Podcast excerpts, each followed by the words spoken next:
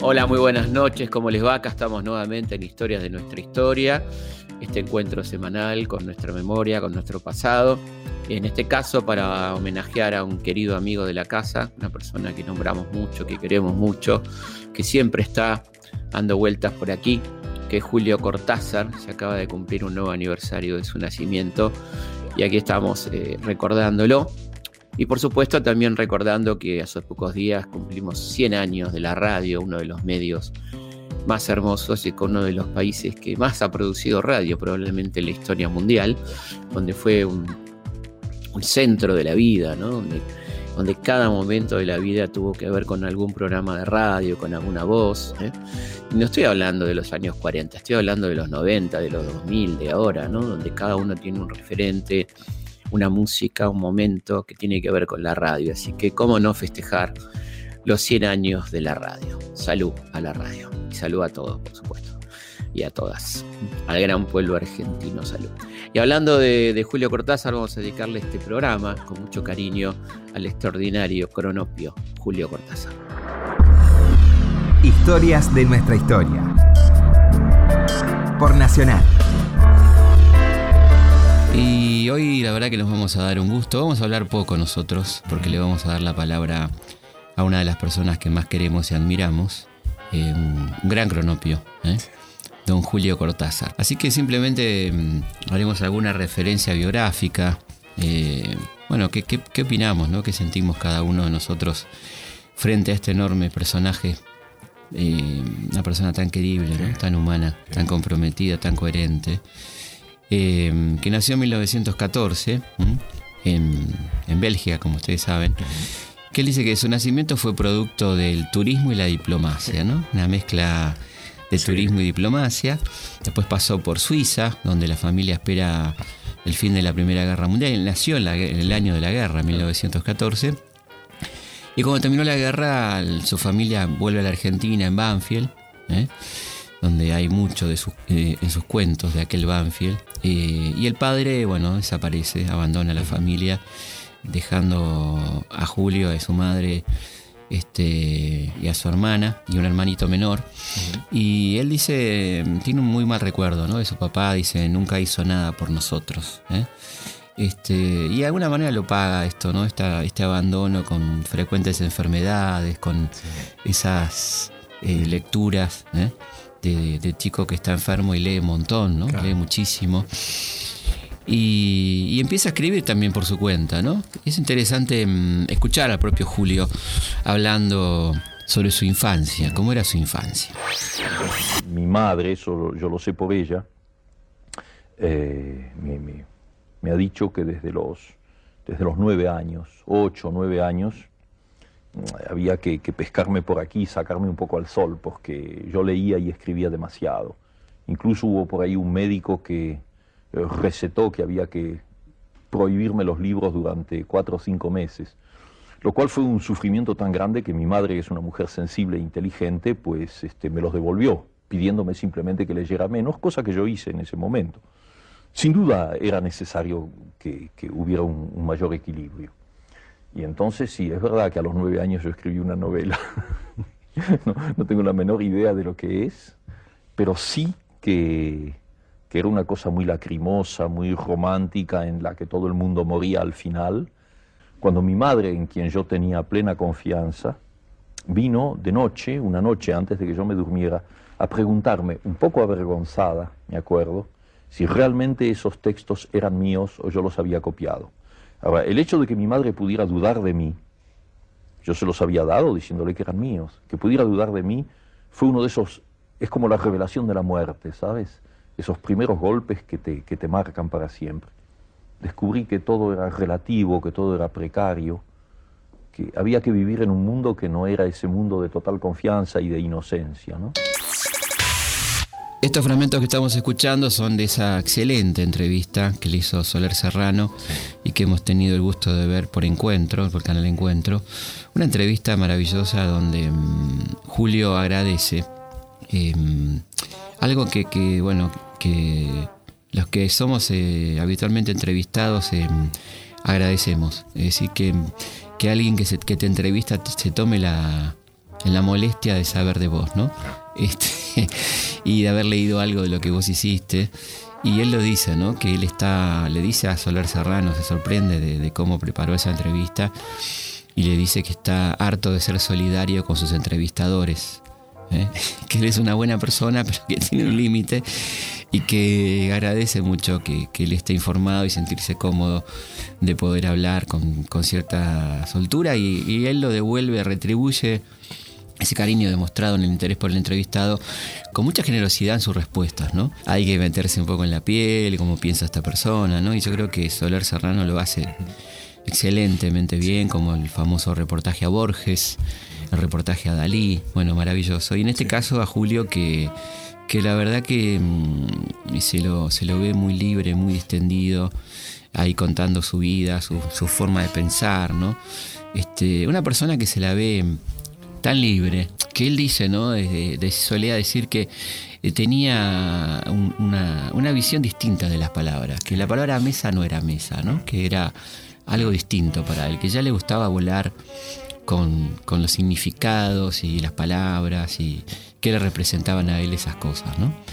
Vamos a seguirlo escuchando de ese mismo reportaje de Soler Serrano.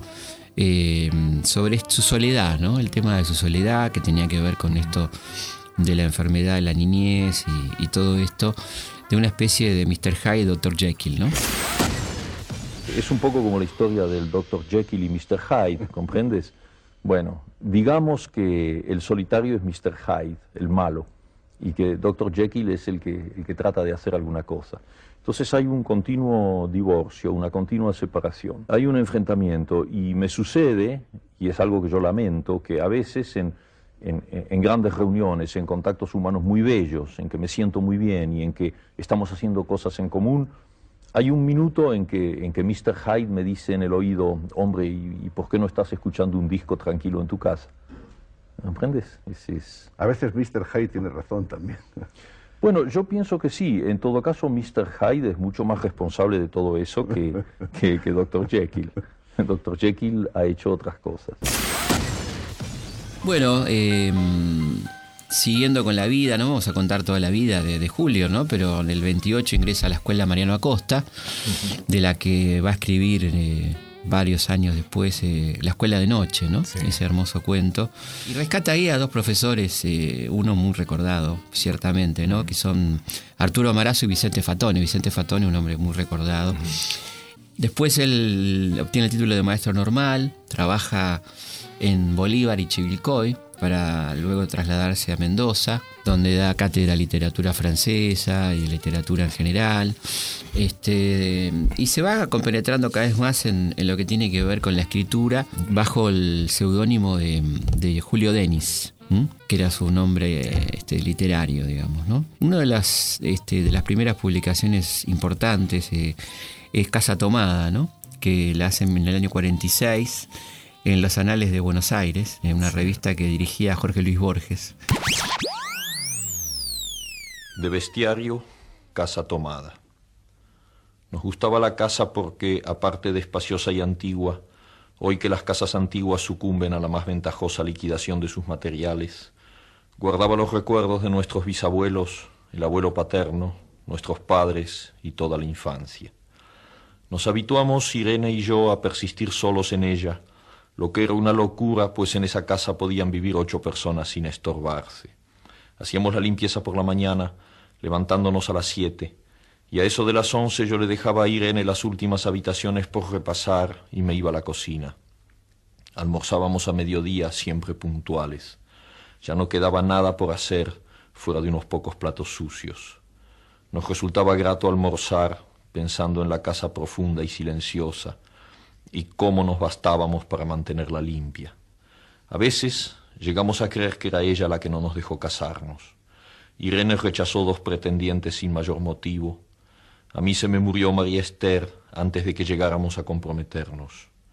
Entramos en los cuarenta años con la inexpresada idea de que el nuestro, simple y silencioso matrimonio de hermanos, era necesaria clausura de la genealogía asentada por los bisabuelos en nuestra casa. Nos moriríamos allí algún día, Vagos y esquivos primos se quedarían con la casa y la echarían al suelo para enriquecerse con el terreno y los ladrillos. O mejor, nosotros mismos la voltearíamos justicieramente antes de que fuese demasiado tarde. Irene era una chica nacida para no molestar a nadie. Aparte de su actividad matinal, se pasaba el resto del día tejiendo en el sofá de su dormitorio. No sé por qué tejía tanto. Yo creo que las mujeres tejen cuando han encontrado en esa labor el gran pretexto para no hacer nada. Irene no era así. Tejía cosas siempre necesarias, tricotas para el invierno, medias para mí, mañanitas y chalecos para ella. A veces tejía un chaleco y después lo destejía en un momento porque algo no le agradaba. Era gracioso ver en la canastilla el montón de lana encrespada resistiéndose a perder su forma de algunas horas. Los sábados iba yo al centro a comprarle lana. Irene tenía fe en mi gusto, se complacía con los colores y nunca tuve que devolver madejas. Yo aprovechaba esas salidas para dar una vuelta por las librerías y preguntar vanamente si había novedades en literatura francesa. Desde 1939 no llegaba nada valioso a la Argentina. Pero es de la casa que me interesa hablar, de la casa y de Irene, porque yo no tengo importancia. Me pregunto qué hubiera hecho Irene sin el tejido. Uno puede releer un libro, pero cuando un pullover está terminado, no se puede repetirlo sin escándalo.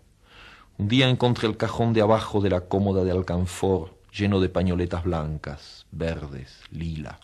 Estaban con naftalina, apiladas como en una mercería. No tuve valor de preguntarle a Irene qué pensaba hacer con ellas. No necesitábamos ganarnos la vida. Todos los meses llegaba la plata de los campos y el dinero aumentaba. Pero a Irene solamente le entretenía el tejido.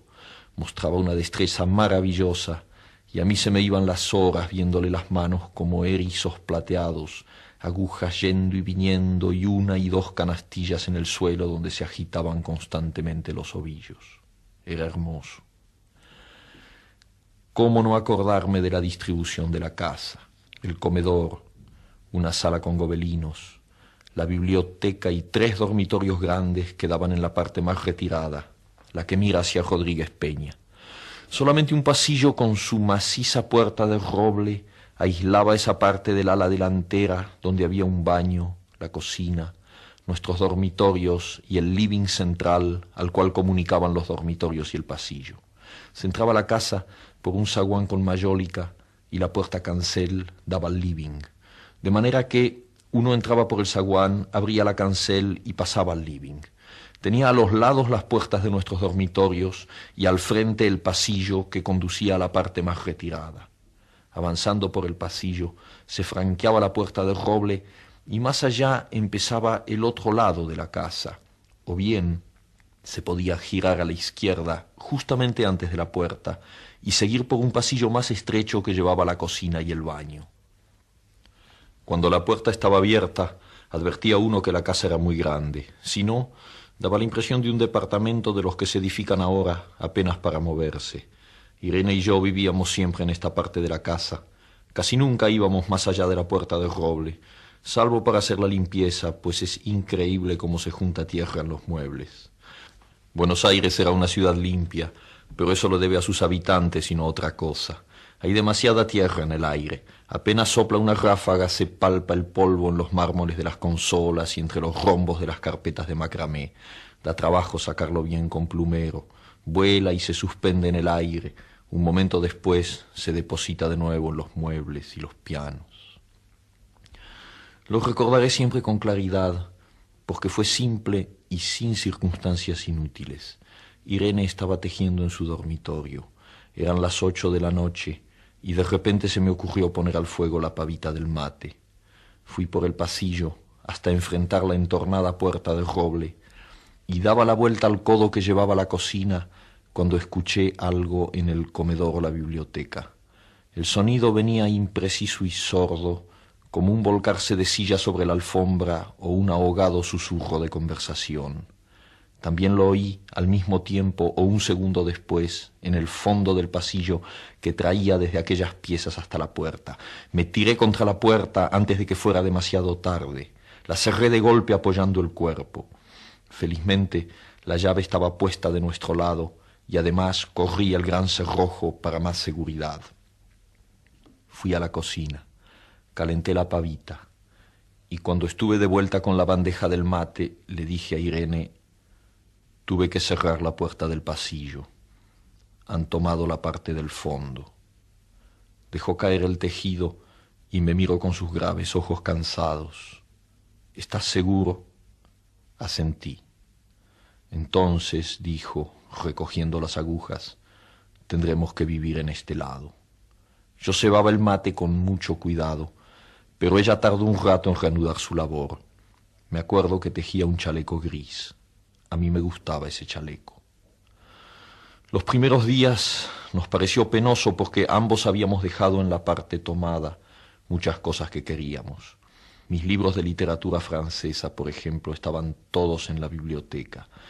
Irene extrañaba unas carpetas, un par de pantuflas que tanto la abrigaban en invierno. Yo sentía mi pipa de enebro y creo que Irene pensó en una botella de esperidina de muchos años, con frecuencia, pero esto solamente sucedió los primeros días. Cerrábamos algún cajón de las cómodas y nos mirábamos con tristeza. No está aquí y era una cosa más de todo lo que habíamos perdido al otro lado de la casa. Pero también tuvimos ventajas. La limpieza se simplificó tanto que aún levantándose tardísimo, a las nueve y media, por ejemplo, no daban las once y ya estábamos de brazos cruzados. Irene se acostumbró a ir conmigo a la cocina y ayudarme a preparar el almuerzo. Lo pensamos bien y se decidió esto. Mientras yo preparaba el almuerzo, Irene cocinaría platos para comer fríos de noche. Nos alegramos, porque siempre resulta molesto tener que abandonar los dormitorios al atardecer y ponerse a cocinar. Ahora nos bastaba con la mesa en el dormitorio de Irene y las fuentes de comida fiambre. Irene estaba contenta porque le quedaba más tiempo para tejer. Yo andaba un poco perdido a causa de los libros, pero por no afligir a mi hermana me puse a revisar la colección de estampillas de papá y eso me sirvió para matar el tiempo. Nos divertíamos mucho, cada uno en sus cosas, casi siempre reunidos en el dormitorio de Irene, que era más cómodo. A veces Irene decía, fíjate este punto que se me ha ocurrido, ¿no da un dibujo de trébol? Un rato después era yo el que le ponía ante los ojos un cuadradito de papel para que viese el mérito de algún sello de Eupen Malmedy. Estábamos bien, y poco a poco empezábamos a no pensar. Se puede vivir sin pensar. Cuando Irene soñaba en alta voz, yo me desvelaba enseguida. Nunca pude habituarme a esa voz de estatua o papagayo, voz que viene de los sueños y no de la garganta. Irene decía que mis sueños consistían en grandes sacudones que a veces hacían caer el cobertor. Nuestros dormitorios tenían el living de por medio, pero de noche se escuchaba cualquier cosa en la casa. Nos oíamos respirar, toser, Presentíamos el ademán que conduce a la llave del velador, los mutuos y frecuentes insomnios. Aparte de eso, todo estaba callado en la casa. De día eran los rumores domésticos, el roce metálico de las agujas de tejer, un crujido al pasar las hojas del álbum filatélico. La puerta de roble, creo haberlo dicho, era maciza. En la cocina y el baño que quedaban tocando la parte tomada, nos poníamos a hablar en voz más alta o Irene cantaba canciones de cuna. En una cocina hay demasiado ruido de losa y vidrios para que otros sonidos irrumpan en ella. Muy pocas veces permitíamos allí el silencio, pero cuando tornábamos a los dormitorios y al living, entonces la casa se ponía callada y a media luz. Hasta pisábamos más despacio para no molestarnos.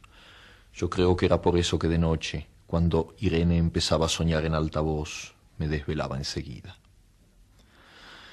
Es casi repetir lo mismo salvo las consecuencias. De noche siento sed y antes de acostarnos le dije a Irene que iba hasta la cocina a servirme un vaso de agua. Desde la puerta del dormitorio ella tejía. Oí ruido en la cocina. Tal vez en la cocina o tal vez en el baño, porque el codo del pasillo apagaba el sonido. A Irene le llamó la atención mi brusca manera de detenerme y vino a mi lado sin decir palabra. Nos quedamos escuchando los ruidos, notando claramente que eran de este lado de la puerta del roble, en la cocina y el baño, o en el pasillo mismo donde empezaba el codo casi al lado nuestro. No nos miramos siquiera. Apreté el brazo de Irene y la hice correr conmigo hasta la puerta cancel sin volvernos hacia atrás. Los ruidos se oían más fuerte, pero siempre sordos, a espaldas nuestras. Cerré de un golpe la cancel y nos quedamos en el zaguán. Ahora no se oía nada. Han tomado esta parte, dijo Irene. El tejido le colgaba de las manos y las hebras iban hasta la cancel y se perdían debajo. Cuando vio que los ovillos habían quedado del otro lado, soltó el tejido sin mirarlo. ¿Tuviste tiempo de traer alguna cosa? Le pregunté inútilmente. No, nada. Estábamos con lo puesto. Me acordé de los quince mil pesos en el armario de mi dormitorio. Ya era tarde ahora. Como me quedaba el reloj pulsera, vi que eran las once de la noche. Rodé con mi brazo la cintura de Irene. Yo creo que ella estaba llorando y salimos así a la calle. Antes de alejarnos tuve lástima. Cerré bien la puerta de entrada y tiré la llave a la alcantarilla. No fuese que algún pobre diablo se le ocurriera robar y se metiera en la casa a esa hora y con la casa tomada. Y ahí comienza también una relación complicada con el peronismo. Él cree, como muchos intelectuales, ¿no? que hay una, una, complicación en torno a la relación que tuvo el peronismo con los intelectuales y viceversa. ¿no? Había una formación muy europea de los intelectuales y una incomprensión con respecto al peronismo y por parte del peronismo una mala política universitaria. Este, esto ya lo hemos hablado aquí varias veces que mm, donde colocó a gente muy, muy desgraciada, digamos, ¿no? Gente muy fascista, innecesariamente porque no, no hacía falta, digamos, este, y esto alejó a alguna gente que podía haber tenido otra actitud frente al movimiento. Eh, y yo creo que bueno, esto evidentemente hizo que él se sintiera mal, perseguido como tantos otros y comenzara a pensar en el exilio este, cosa que finalmente se va a concretar en la década del 50 a través de, un trabajo que consigue para la UNESCO. ¿no? En el medio está la publicación del examen en el 50, que es muy interesante la descripción de, ese ambiente estudiantil de aquel momento, la influencia francesa, ¿no? todo lo que estaba empezando a pasar, a pasar en ese momento. Y evidentemente ya en él, este, ya a partir de los 30, de los años 40, eh, a partir de la lectura de Cocteau, este, comienza una, gran influencia al surrealismo y de otra mirada sobre, sobre el mundo que va a tener una, una, presencia importantísima en su obra. ¿no? Pues yo creo que nosotros no somos especialistas en literatura ni lo queremos ser, ¿no? somos apenas lectores eh, este, que, que nos encanta la obra de Julio y lo que a uno le pasa con Cortázar es esa enorme complicidad a la que le invita ¿no? al lector. A esa otra mirada, siempre hay otra mirada sobre la realidad, que es de una enorme creatividad. Eh, y además a una complicidad. Uno se siente que, está leyendo un amigo que, le propone un juego, hay algo muy lúdico también en su obra, ¿no es cierto? Y bueno, quizá esto tenga una, una, una, cuestión de concreción absoluta en Cronopios y Fama. ¿no? Ya la invención del Cronop que a él le ocurre en una función de teatro, ¿eh? cuando dice que está escuchando una, un concierto y ve aparecer un personaje que él nombra Cronopio, ¿no? y su antítesis los Famas. Pero bueno, vamos a dejar que, que lo cuente el propio Julio. ¿no? ¿Cómo, cómo nacieron los Cronopios? Yo estaba en París en 1952, creo y fui a un concierto en el Teatro de Champs-Élysées donde había un gran homenaje a Igor Stravinsky, músico que es uno de los músicos que también me ha marcado a lo largo de, mi vida. Y eh, yo estaba muy conmovido viendo por primera vez a Stravinsky, que dirigía la orquesta, y estaba Jean Cocteau, otra, otra gran presencia en mi juventud, que era el recitante en una de las obras. Y eh, vino el entreacto y todo el mundo salió a tomar café y yo estaba solo y no tuve ganas de salir y me quedé solo ahí en una de esas localidades, las más baratas, ¿no? Y me quedé completamente solo en ese inmenso teatro. Y entonces, eh, de golpe, me acuerdo muy bien de eso, de golpe tuve un poco como la, la sensación de que había eh, en el aire así personajes indefinibles, unas especies de globos que yo los veía un poco de color verde, que muy cómicos, muy, muy divertidos y muy amigos, que andaban por ahí, circulaban, y su nombre era Cronopios, se llamaban Cronopios, venían así. Más tarde los, los críticos han buscado las explicaciones críticas, es decir, Cronos, el tiempo, pero tú que conoces el libro sabes que, que, no es defendible porque el tiempo, bueno, ellos tienen su tiempo como todo el mundo, un tiempo un poco especial, pero no, no es, una, no, es un, un, detalle esencial en su, en su manera de ser. Vino así, el nombre y la imagen. Y por eso es que al principio, cuando se los define, se busca la definición. En el mismo libro, yo empecé a escribir sin saber cómo eran, y luego ya tomaron un aspecto humano y eh, relativamente humano, porque nunca son completamente seres humanos, con esas conductas especiales de los cronopios, que son un poco la conducta del poeta, la conducta del, de la social, del hombre que vive un poco al margen de las cosas, frente a los cuales se, se plantan los famas, que son los, los grandes gerentes de los bancos y los presidentes de las repúblicas, entonces la gente formal que defiende un orden, etc. Y bueno, claramente Cortázar tiene eh, tantas cosas, ¿no? Tiene esto de la, del, eh, de la complicidad, esto de, de la mirada irónica, este, siempre del otro lado, la, estas categorías que arma él, ¿no? Como de hombre con cara de diputado sanjuanino. Eh, en el 56 va a publicar Final de Juego y en el 59 Las Armas Secretas. ¿eh?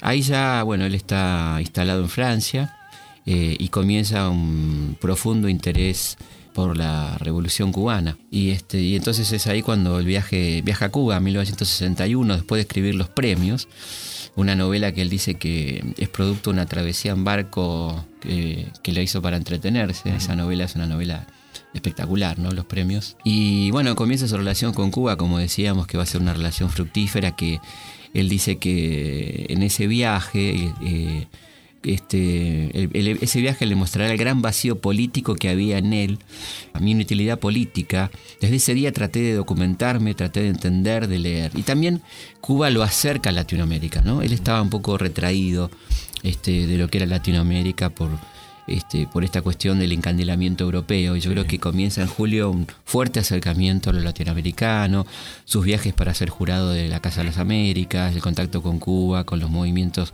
de liberación de América Latina y todo esto que va, que va pasando. Eh, y evidentemente, mm, bueno, avanza en su literatura con, con, la publicación en el 62 de Historias de Cronopios y Famas, que, que bueno, que son si alguien no la leyó, de lo que nos están escuchando, nosotros creemos que para ser este oyente de este programa es de lectura obligatoria. ¿no? Y vamos a, escuchar algunos, algunos fragmentos de Cronopios y Famas.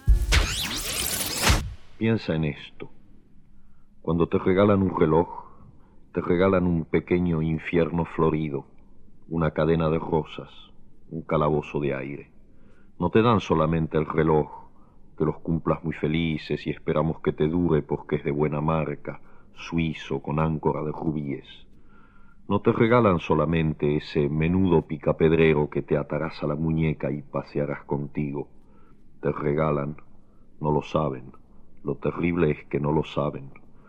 Te regalan un nuevo pedazo frágil y precario de ti mismo, algo que es tuyo, pero no es tu cuerpo que hay que atar a tu cuerpo con su correa como un bracito desesperado colgándose de tu muñeca. Te regalan la necesidad de darle cuerda todos los días, la obligación de darle cuerda para que siga siendo un reloj. Te regalan la obsesión de atender a la hora exacta en las vitrinas de las joyerías, en el anuncio por la radio, en el servicio telefónico. Te regalan el miedo de perderlo, de que te lo roben, de que se te caiga al suelo y se te rompa.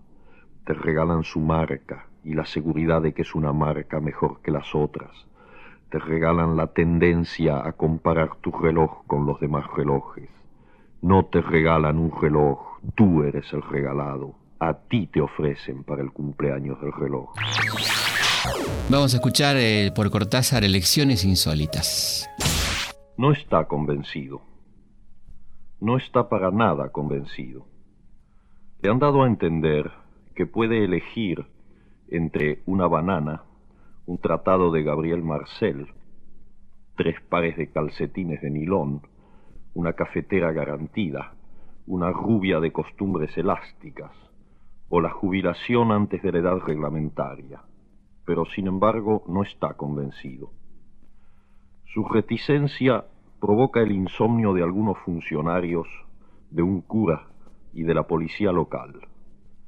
Como no está convencido, han empezado a pensar si no habría que tomar medidas para expulsarlo del país. Se lo han dado a entender, sin violencia, amablemente. Entonces ha dicho, en ese caso, elijo la banana. Desconfían de él, es natural. Hubiera sido mucho más tranquilizador que eligiese la cafetera, o por lo menos la rubia. No deja de ser extraño que haya preferido la banana. Se tiene la intención de estudiar nuevamente el caso. Vamos a una pausa y seguimos en Historias de nuestra historia. Historias de nuestra historia. Por Nacional. Seguimos en Historias de nuestra historia.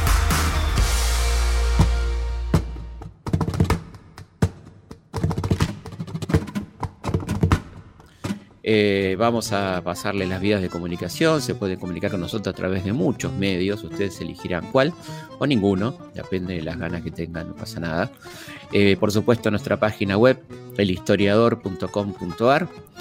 Eh, luego, por supuesto, nuestro mail, que es consultaspigna.gmail.com. También nuestra página de Twitter, arroba Felipe Pigna, nuestra página de Instagram, felipe.pigna, arroba felipe.pigna y bueno, y el Facebook, Felipe Pigna, página oficial. De manera tal que si nos quieren encontrar, nos encuentran. Y continuamos entonces en Historia de nuestra historia, escuchando al protagonista de este programa, al querido Julio Cortázar. Intentar escribir un libro en donde el lector, en vez de leer la novela así consecutivamente, tuviera en primer lugar diferentes opciones, lo cual lo situaba ya casi en un pie de igualdad con el autor, porque el autor también había tomado diferentes opciones al escribir el libro. Posibilidad de elecciones, de dejar de, dejar de lado una parte del libro y leer otra, o leerla en otro orden, y crearse un, un mundo en el cual él desempeñaba un papel activo y no pasivo. Eh, yo sé muy bien que en la práctica eso no corresponde exactamente con, mis deseos, digamos, teóricos, porque finalmente los lectores de Rayuela eh, la han aceptado en su conjunto como un libro y en ese sentido es una novela como cualquier otra.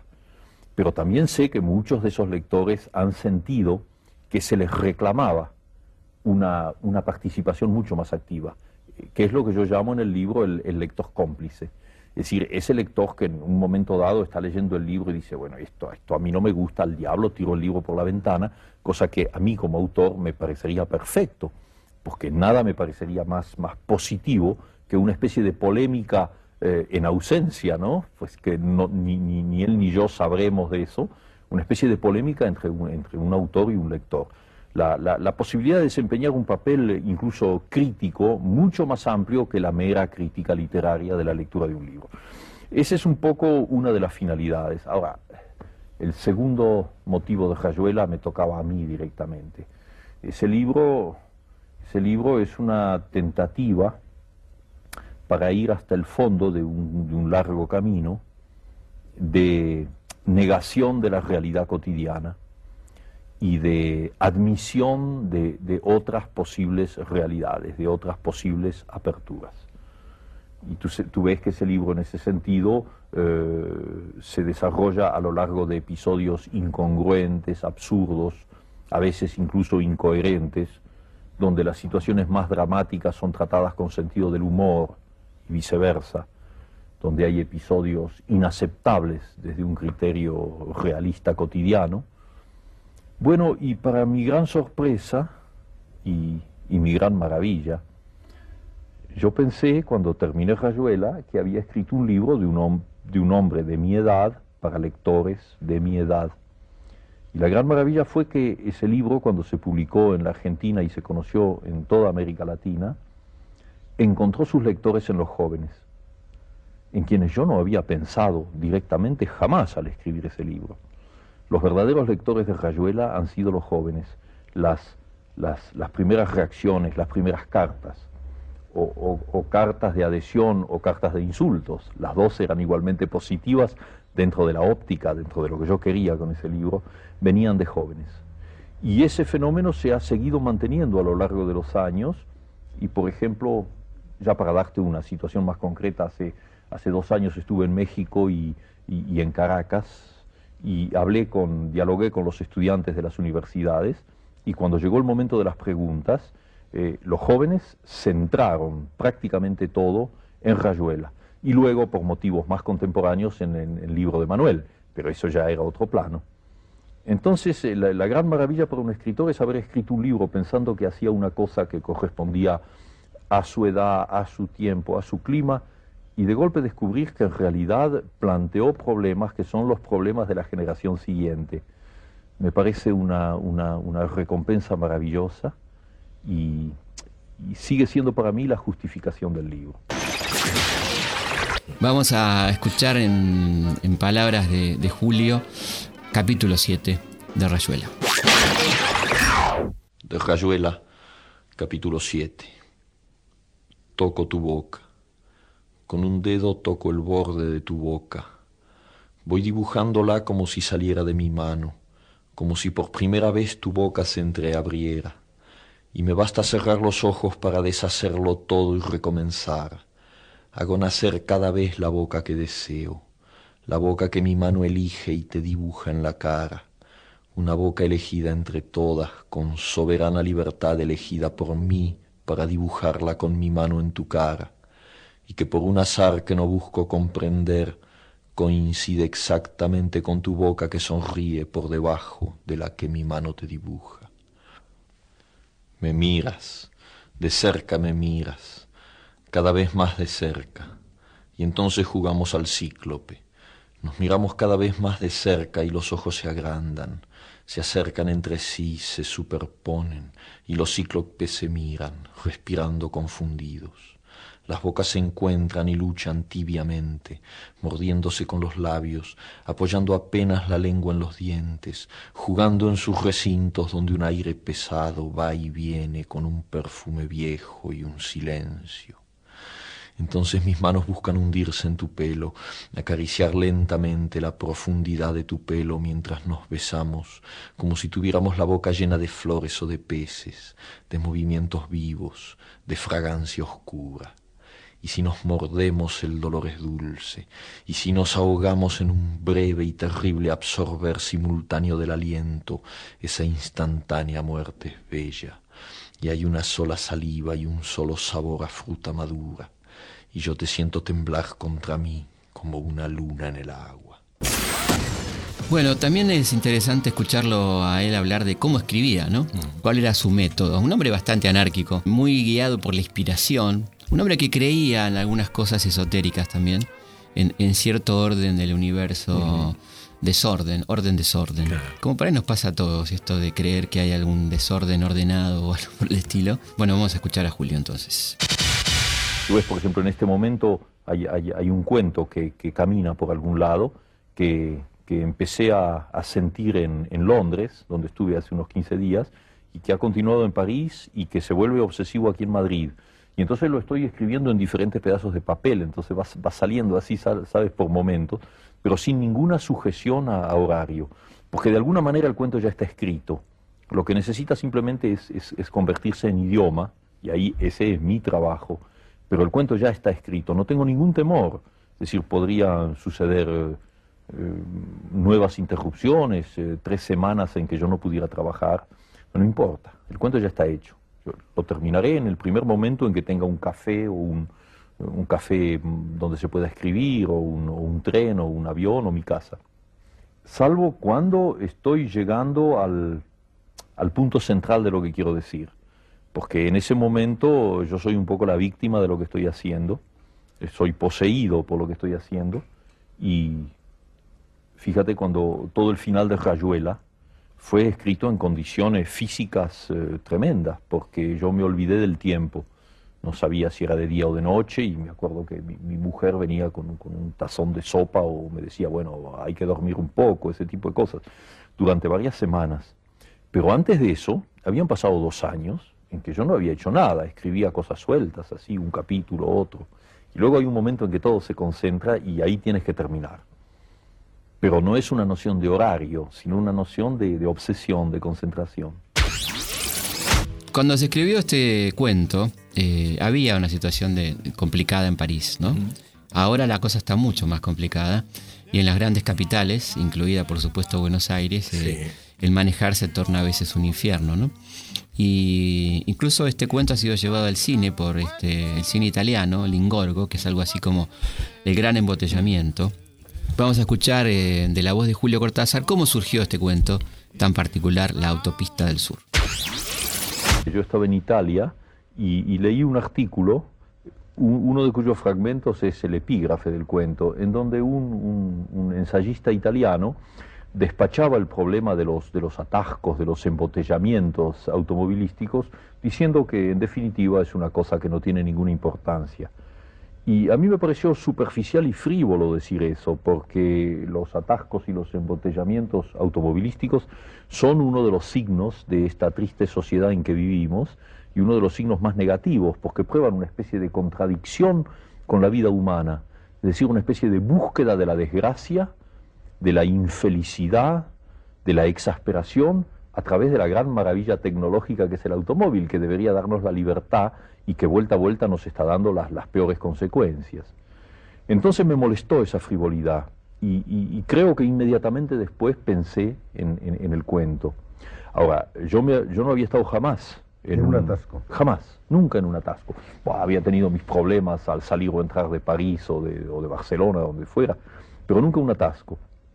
Pero es bastante curioso que unos meses después de haber escrito el cuento, me sucedió y estuve durante cinco horas en una de las provincias francesas, metido en un atasco y, descubriendo con, con, sorpresa y al mismo tiempo con una sensación de fatalidad que el comienzo de mi cuento se repite exactamente cuando estás en un verdadero atasco, es decir, que te bajas del automóvil, eh, cambias un cigarrillo con el de al lado, maldices al gobierno, a la municipalidad, a los automóviles y a lo que venga, y, vas creando una especie de lazo, y luego hay un momento en que si hace mucho calor, como fue mi caso ahí, eh, se plantean problemas físicos y entonces viene una señora y te pregunta si no tienes un poco de agua o de algo porque hay un niño ahí que está llorando, ¿comprendes? Y es entonces son los primeros minutos de lo que en mi cuento por la vía fantástica se prolonga a lo largo de, meses y de meses.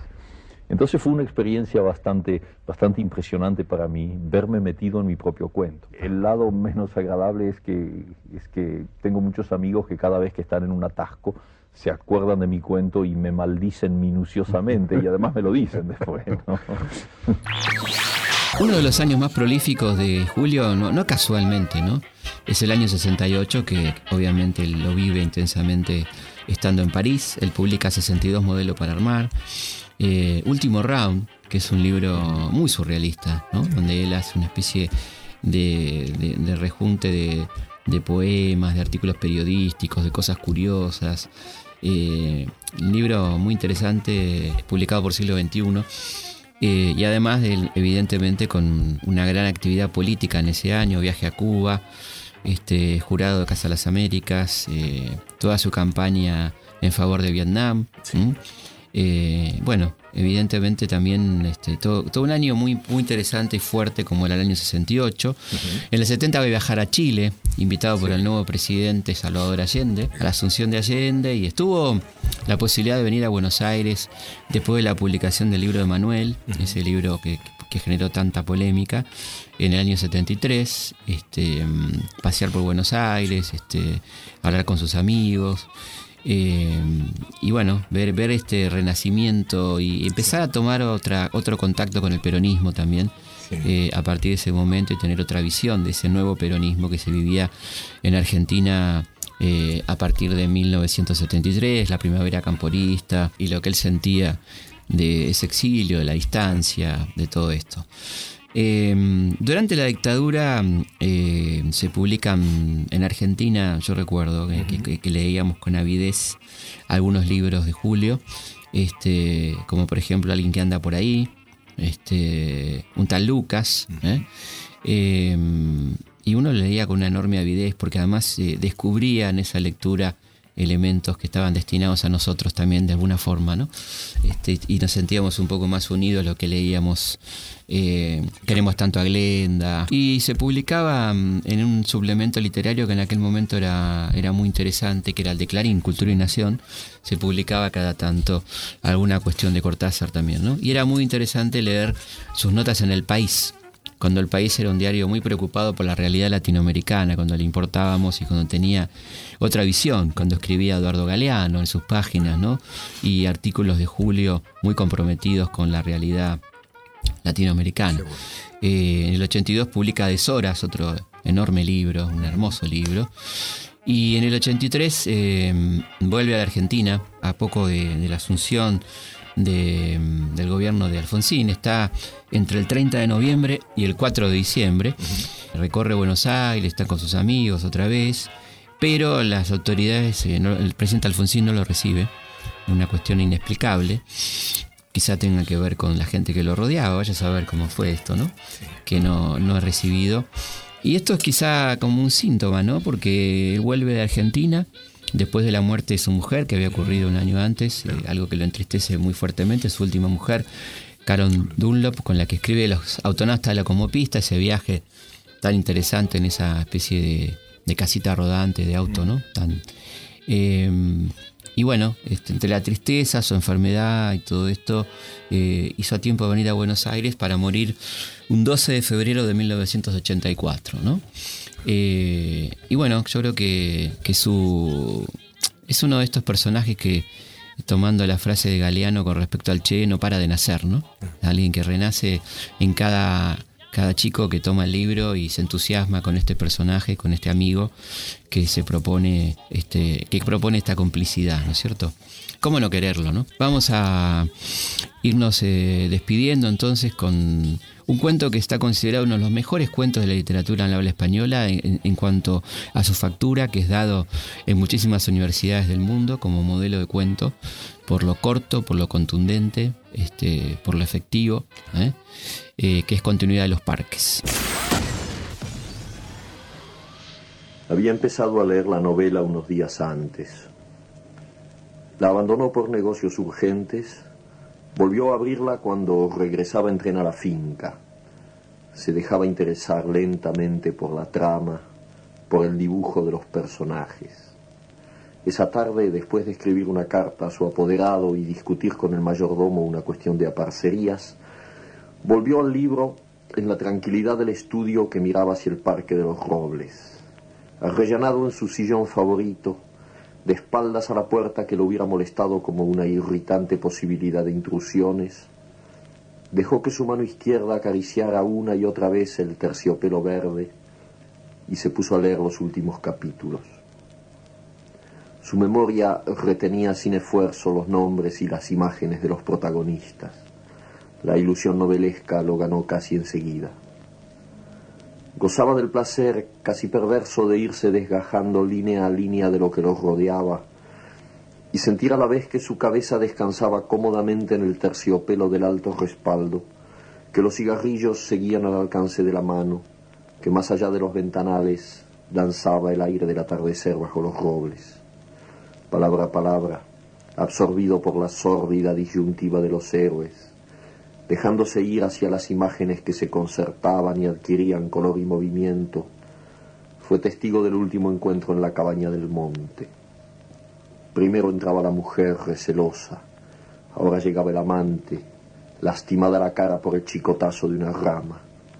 Admirablemente restañaba ella la sangre con sus besos, pero él rechazaba las caricias, no había venido para repetir las ceremonias de una pasión secreta, protegida por un mundo de hojas secas y senderos furtivos. El puñal se entibiaba contra su pecho y debajo latía la libertad agazapada. Un diálogo anhelante corría por las páginas como un arroyo de serpientes y se sentía que todo estaba decidido desde siempre, hasta esas caricias que enredaban el cuerpo del amante como queriendo retenerlo y disuadirlo dibujaban abominablemente la figura de otro cuerpo que era necesario destruir. Nada había sido olvidado, coartadas, azares, posibles errores. A partir de esa hora, cada instante tenía su empleo minuciosamente atribuido. El doble repaso despiadado se interrumpía apenas para que una mano acariciara una mejilla. Empezaba a anochecer. Sin mirarse ya, atados rígidamente a la tarea que los esperaba, se separaron en la puerta de la cabaña. Ella debía seguir por la senda que iba al norte. Desde la senda opuesta él se volvió un instante para verla correr con el pelo suelto. Corrió a su vez parapetándose en los árboles y los setos hasta distinguir en la bruma malva del crepúsculo la alameda que llevaba a la casa. Los perros no debían ladrar y no ladraron. El mayordomo no estaría a esa hora y no estaba. Subió los tres peldaños del porche y entró. Desde la sangre galopando en sus oídos le llegaban las palabras de la mujer. Primero una sala azul, después una galería, una escalera alfombrada. En lo alto, dos puertas. Nadie en la primera habitación, nadie en la segunda. La puerta del salón y entonces el puñal en la mano, la luz de los ventanales, el alto respaldo de un sillón de terciopelo verde, la cabeza del hombre en el sillón leyendo una novela. Nos vamos a ir con una canción muy especial que nació de la amistad que tenían ese cariño profundo que tenían el Tata Cedrón y Julio Cortázar, estando en París exiliados, el Tata le manda a Julio una melodía y Julio le pone la letra. Vamos a escuchar esta canción sin verano para despedirnos. Un abrazo muy grande, nos vemos la próxima, lunes a las 23, como siempre, aquí en Radio Nacional, la radio pública. Nosotros conocimos a Julio Cortázar en París en los años 71, 72 y estando allá con el cuarteto, quisimos como juntar un poco a los escritores, poetas que estaban un poco diseminados en, diferentes países. Hicimos melodías para que ellos hiciesen canción, para poder estar un poco siempre en contacto. Y Julio, bueno, yo le di, tonto no era, le di una melodía mía a Julio Cortázar. Y me hizo esta, esta canción Sin Verano. Yo pienso que él tenía una ternura enorme, la nostalgia que él tenía de Argentina, del amor que él tenía por, por su país, me lo hace decir a mí al final, mi guitarra, pero en realidad el que extrañaba, el que fue muy, muy tierno con Argentina, fue Julio Cortázar. Historias de nuestra historia. Conducción. Felipe Piña. Producción. Cecilia Musioli. Edición Martín Mesuti. Ya no hay verano en mi tierra solo distancia de lo que se fue, muerta las manos, callada la voz de los amigos que el odio destruyó. Lejos, tan lejos, mi claro país. Sol de ceniza, luna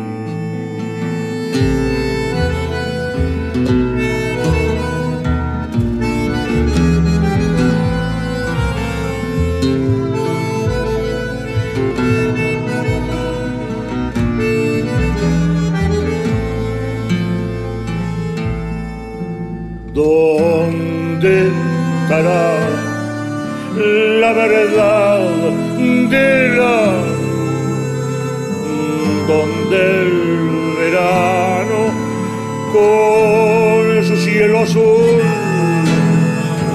ya no hay sonrisa, caricia de amor, no es de noche para mi corazón lejos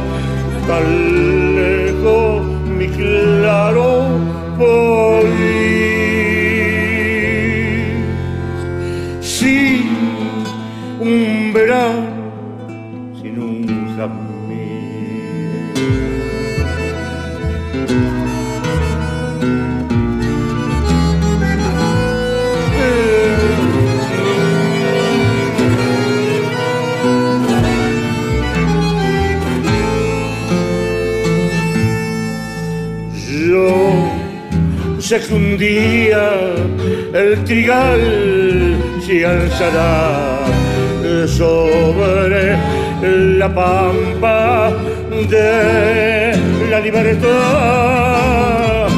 Yo sé que entonces iremos al sur y esta guitarra se llenará de luz